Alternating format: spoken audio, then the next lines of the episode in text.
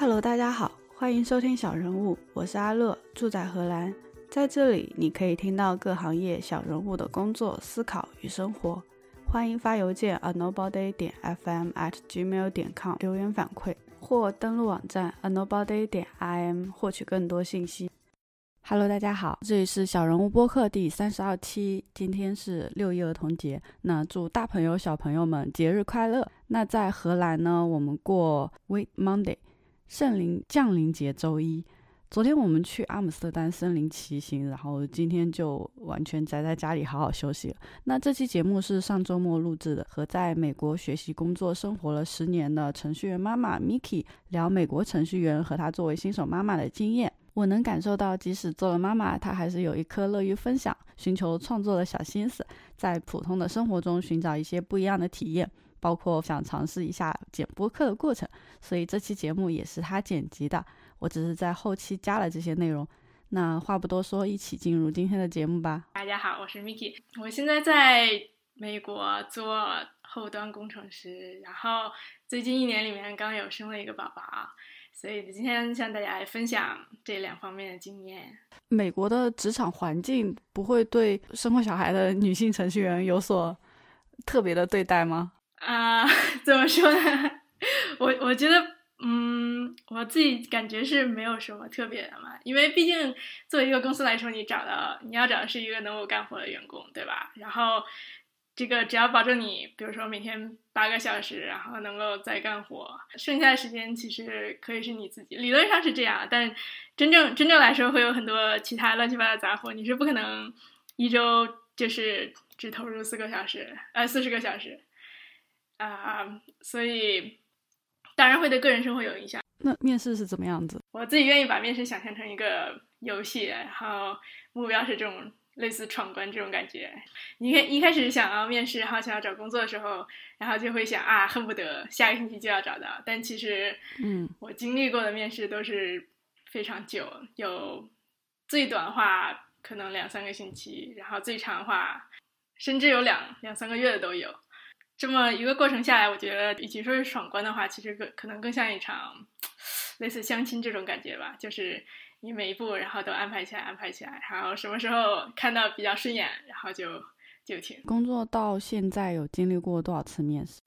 我经历过的面试不算很多，有自己面试别人，然后也有别人面试自己。自己面别人的话，可能大概二三十次；别人面自己的话，差不多也有二三十家，每家一到两次。有什么经验技巧吗？经验技巧的话，我觉得比较重要，大概有三点。一点是要准备充分，准备充分是说回答问题比较会言之有物啊。另一方面呢，是自己的经验和自己简历上面的东西要准备好，这也算一种准备。至于技术方面，比如说问算法呀，或者是问设计的话，我自己会比较喜欢突击，呃，因为一个是平时没有时间去一直在做这些事情，二一个我觉得。也没有非常有意思，和和工作上面有一些关系，但是关系不是非常大。所以如果觉得要面试的话，我会花一段时间时时间突击。第二呢，我面试的之前和之中一定要吃好喝好，呃，因为有的时候 onsite 面试花的时间会比较久，可能四小时五小时是很正常的。中间的话会有经常会有吃午饭或者是有 snack 时间，利用这些时间。啊，我一般会喜欢吃好喝好，这样精神状态比较好。最后，我觉得面试的时候，我喜欢用平常心，因为平常心很重要。是因为不光是公司公司的组来看我，也有我来面试公司的组。如果对方在言语之中有一些 red flag，也是需要小心去挑出来。如果你跟对方气场不合的话，这也是有可能，这可能跟自己。的经验或自己的经经历完全没有关系，可能也也可能是对方真的不合适，所以平常心的话就可以让自己更加留心这方面的点。美国的软件工程师级别很重要吗？我觉得还蛮重要，因为每个人有各种不同的经历嘛。然后如果你把经历按照年限啊，按照自己能力分一分的话，大概。可能分为这么几类吧，一个是 new grad，就是完全没有经验的，然后还有，呃，第二级别大概是 mid level，可能是两三年，经验这方面，然后接下来可能是 senior，senior 一般是我在想一般是五六年，然后之后 senior 以上就是更多年限。当然按年限分其实也不是很科学，因为有些比较聪明的人可能做一两年就相当于别人做三四年，所以这个年限只是一个大致的划分，但主要是还是看能力是怎么样。我觉得，呃，级别级别重要主要是在于。说给你的薪酬，然后标准是什么样子，所以这个在找工作的时候还还比较重要。还有一个很有意思，就是说，当你在 new grad 或 mid level，其实你要你是要必须一定年限之内一定要升级。如果呃你过了很多年，然后不升级的话，就有一种工作并不是很努力，或者是你并不是很适合这种工作，呃这种感觉。这有点像，比如说在美国找教职，如果你在比如说六七年之间，如果升不到 tenure professor 的话，就要把你把你开除走人。这个在软件工程师这边没有这么严格的标准，但如果你一定年限内没有升到 senior level 的话，啊，接下来找工作会比较麻烦一些。那你为什么会做软件工程师呢？嗯，选择这一行，我觉得可能是不知不觉就这样了吧，因为就是念大学的时候，然后呃也尝试过有一些其他的专业啊，然后但是都觉得学着学着哈就觉得比较无聊，然后但这个但好像编程这方面好像还有点意思吧，所以就就学下来，然后顺理成章就就这样找工作。就是解决问题的时候会很有成就感。嗯，啊，我怎么说呢？我觉得有成就感当然是真的，但是更更多的时间还是在就是低头工作。嗯，可能可能九比一这种感觉吧。啊，就大多数还是，嗯，对，有有这种感觉。那你自己职业发展怎么规划？呃，真的说的话还没有想好，因为我现在可能还。没有到考虑这个事情的时候，作为工程师出身的话，一般就是两个发展方向，一个是 IC，就是 individual contributor，就是一直在做技术方面工作；另一个是做 manager，管理人，管理团队。啊，一般来说，我看到的都是说，你先要做到 senior engineer，然后再慢慢啊 transition 到类也是 IC，但是做。叫做 technical leader 或 tech lead 啊这方面，然后之后再慢慢转做 manager，但也有一直待在 IC 这边很厉害工程师。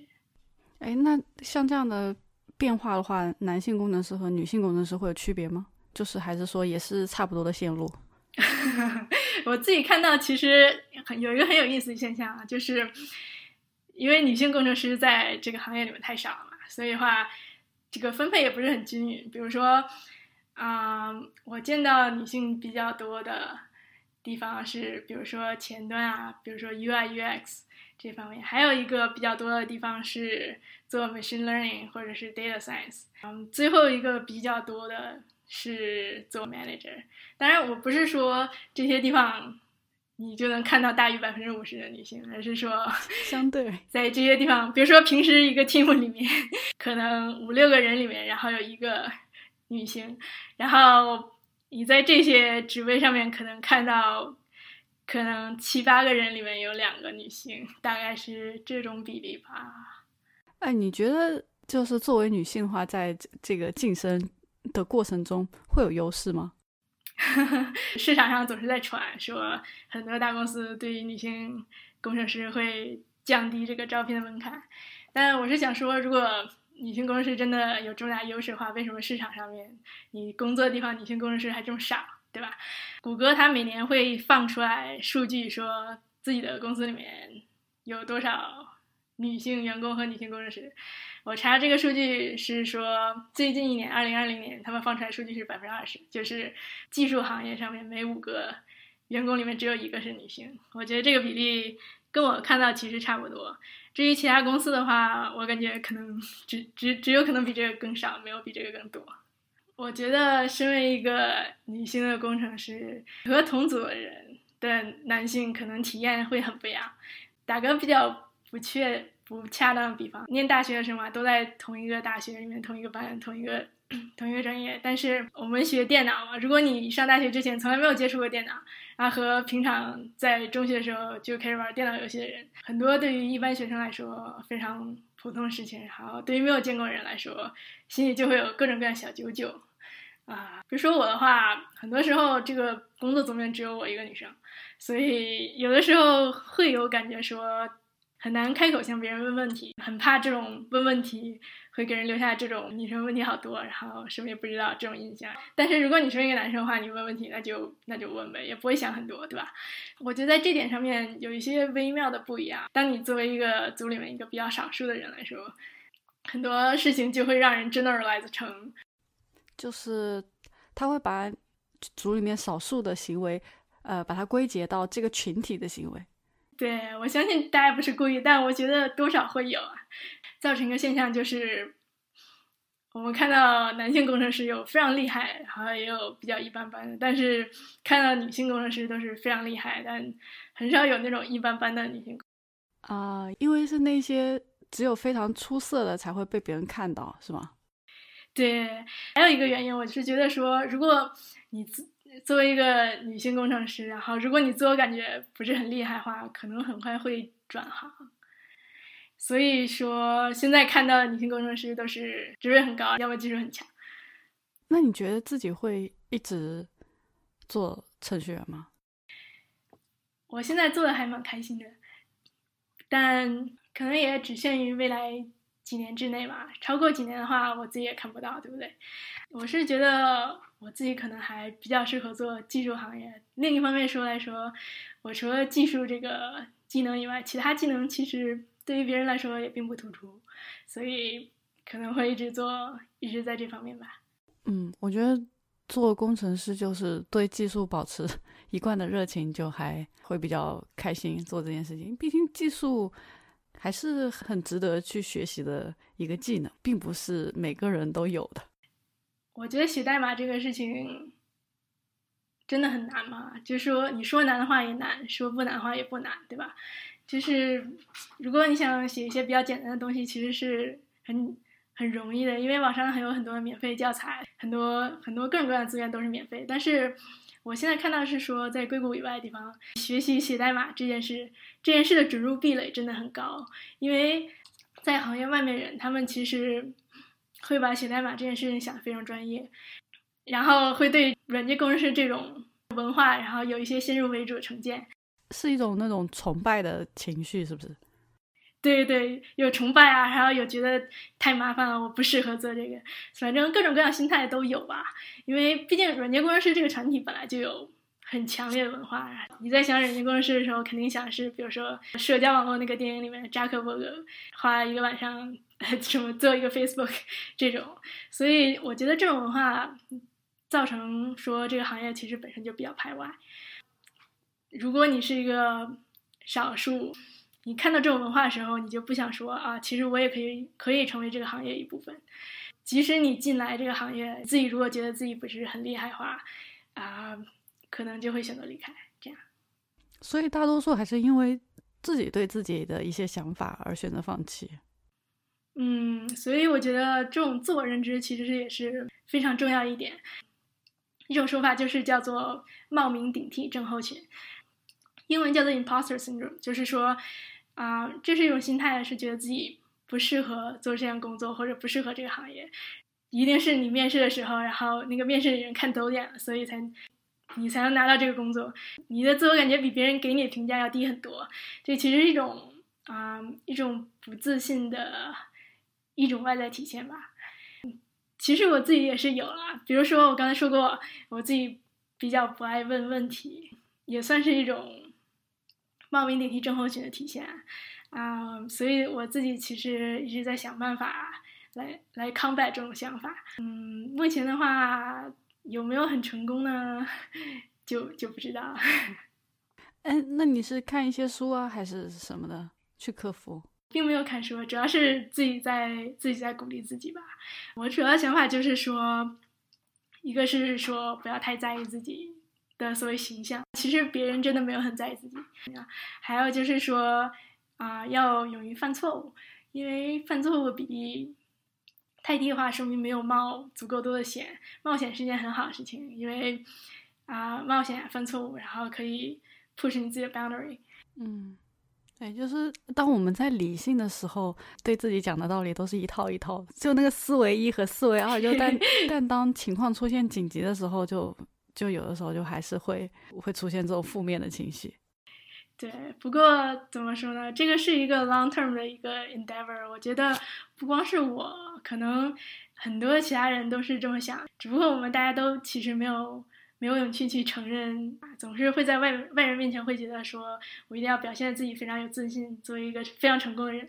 对，我觉得站出来承认自己觉得自己冒名顶替这种感觉，是克服这种感觉的第一步。所以你有拿到美国的工签啊？对，是是这样。工签的话，是说在美国找到了一个工作的话，然后就可以申请工签。等到你有工签，再过几年的话，就可以申请绿卡。主要是绿卡，绿卡要花很多很多年。然后在这个过程中，如果你要找工作或者换工作的话，就对你安排有很大影响。哎，所以你现在有拿到绿卡了吗？嗯，还没有啊。最近这几年花的时间越来越多了，因为有更多人来美国。每年绿卡配额是一定的，来美国人越多，排队等的时间也就越久。可是来美国的人越多，他不是应该排在你后面吗？对啊，他们都排在我后面啊。但是我虽然来美国已经有十年，但是我申请绿卡的话也不过是近几年的事情。因为当学生的时候是不能够申请绿卡，只有你工作时候才可以。因为像你这样子，中间有去生小孩的话，不是就会受影响吗？嗯，我生小孩的话是说我没有辞职。我休了有二十个星期，然后回去继续工作。但工作了之后，很快又又换工作，这样基本上不敢裸辞。如果是没有拿到绿卡的话，我没有想过，因为我是有配偶，所以的话，配偶也在工作，所以如果。裸辞的话，我想应该是没有什么大问题。可是你在休产假的时候，工资也会照发，对不对？嗯。就是根据各各个公司的政策不一样，有的是发百分之一百，有的时候有的公司是发，比如说百分之六十。Why not？没没有没有理由去辞职，我是这么觉得。嗯。那你们会一直待在美国吗？我觉得这是一个好问题。如果说老实话的话，现在白宫这位真的很劝退。所以有的时候也会想，要不要考虑去别的国家工作？有几方面的考虑吧。作为科技行业工作，美国是可以说是现在世界上面环境最好的国家，气氛非常好。其二呢，就是给钱比较多。如果同样职位放在欧洲的话，可能得到的薪酬可能总体来说可能会是美国的二分之一到三分之一。另一个方面是刚才说的工作签证和绿卡进度，走绿卡要很多年嘛，已经走到一半了，然后 就相当于是一个沉没成本要考虑。嗯嗯嗯，所以这也是一方面原因。还有一个呢是目前呃新冠疫情对科技行业的影响啊，美国是因为科技行业的雇佣关系都是 at will employment，所以的话，嗯，你自己随时走很方便。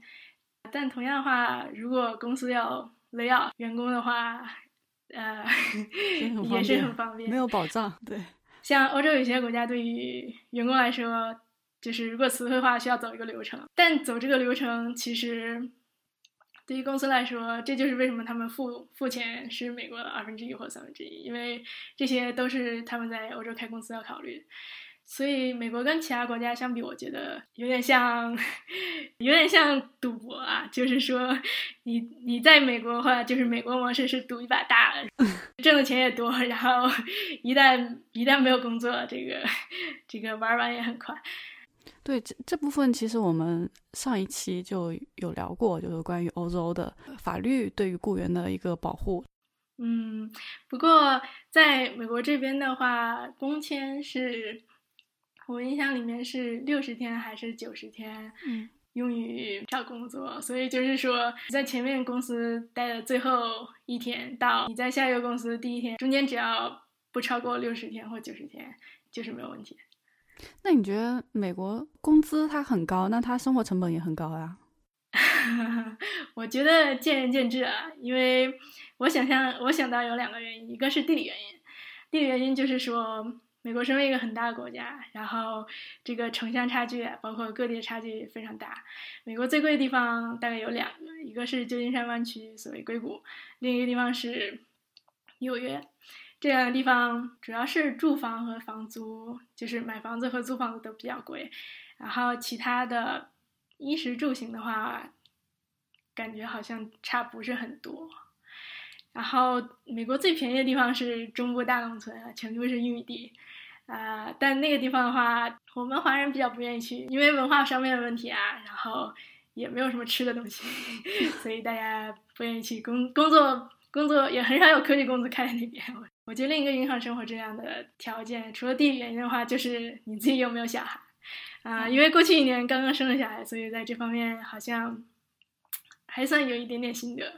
有了小孩以后，可能吃喝算影响比较比较小的，但是教育的话还是非常贵的。啊，从从小的时候，然后你要送他去幼儿园，然后幼儿园每每个月在美国这边是没有补助的，全全部都是商业自费。等到上小学的话，你可以上私立或者公立，私私立的话当然是自费，对不对？公立的话呢？教育水平可能没有那么高，可能会上一些课外班啊，或者做一些体育活动之类的，这些也都是很烧钱。哎，那对于你自己而言啊，就是你在生了小孩之后，你生活状态有哪些变化？除了对小孩的这种教育的担忧啊之外，我自己还没有到担忧的时候，因为 在过去一年生了小孩以后。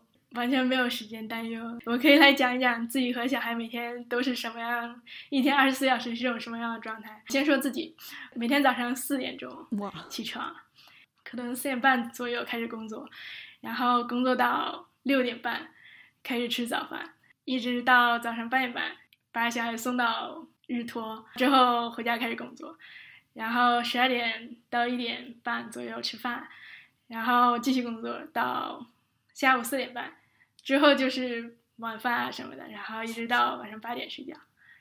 嗯，呃，相对话，小孩这边其实中间需要很多照顾，比如说他早上，他现在是一岁左右嘛，早上六点半的时候起床，七点到七点半要吃一次早餐，九点的时候要吃一次吃一次零食叫 snack，十点半的时候睡第一个午觉，然后十二点的时候把他蹬起来吃午饭。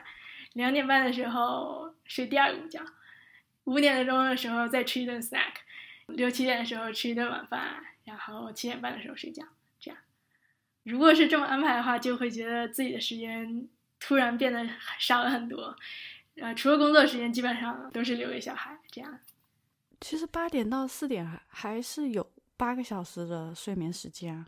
对啊，所以我觉得已经非常不容易了。但还是很很累吗？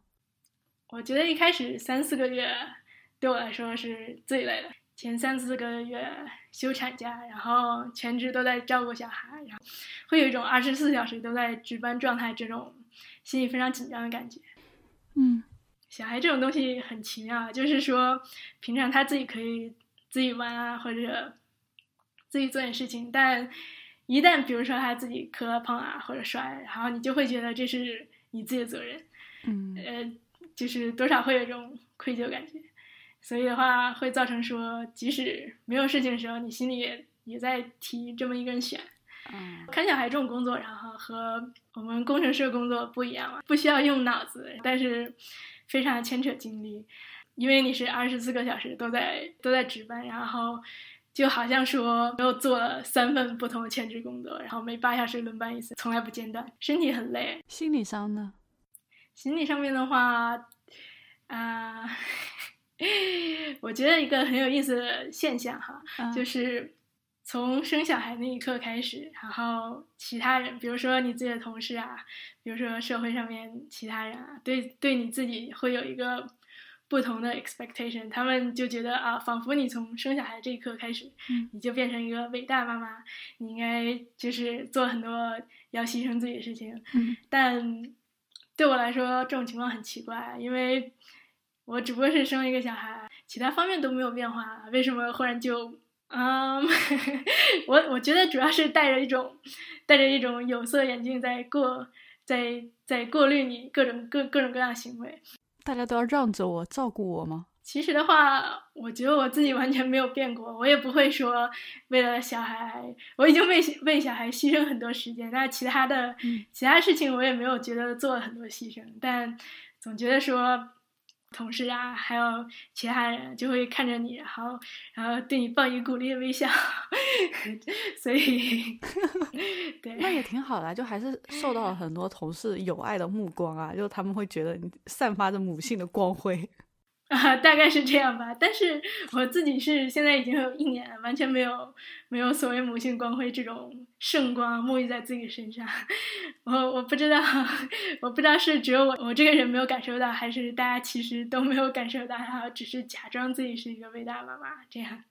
哎，那你刚刚有说你也没有为他牺牲很多自己的时间，那你一般做什么呢？就是你自己会有什么爱好？然后生了他之后，你依然保持这样的爱好？嗯，可以说有小孩了以后完全没有个人时间，所以刚才说到个人爱好的话，很多就生了小孩以后，对于以前很多不理解的事情终于理解。比如说，我以前生小孩之前，总总是看那些有小孩的同事，他们可能不光有一个小孩，然后可能有两个小孩，甚至三个小孩，他们。经常会请假，说起闲话来都是说我小孩怎么样怎么样。当时觉得啊，这些人好无聊，一这就是围了围着小孩在转。然后现在生了以后，发现确实人生确实是一直在围着小孩在转。所以你自己也变成这样了是吗？差不多吧，反正过去的一年丧失了很多个人爱好，现在剩下个人爱好可能也就是对着电脑偶尔看一看片这样。还还有一些比较神奇的感觉。比如说，有的时候出门去公园啊，去超市里面，然后看一些带小孩家长，有的时候小孩调皮，然后他们就会就会对小孩生气啊，就吼。然后有的时候我看到这这一点，然后就觉得很生气，这个小孩这么小，这么无辜，这个女朋友这么？这个对他说这么狠话，然后 现在比较理解，因为一个小孩不是一种短期相处模式。如果你比如说带一些亲戚家的小孩，带一两个小时，那都没有关系。但如果你长年累月跟你自己的小孩相处，有时候说话确实不会这么客气。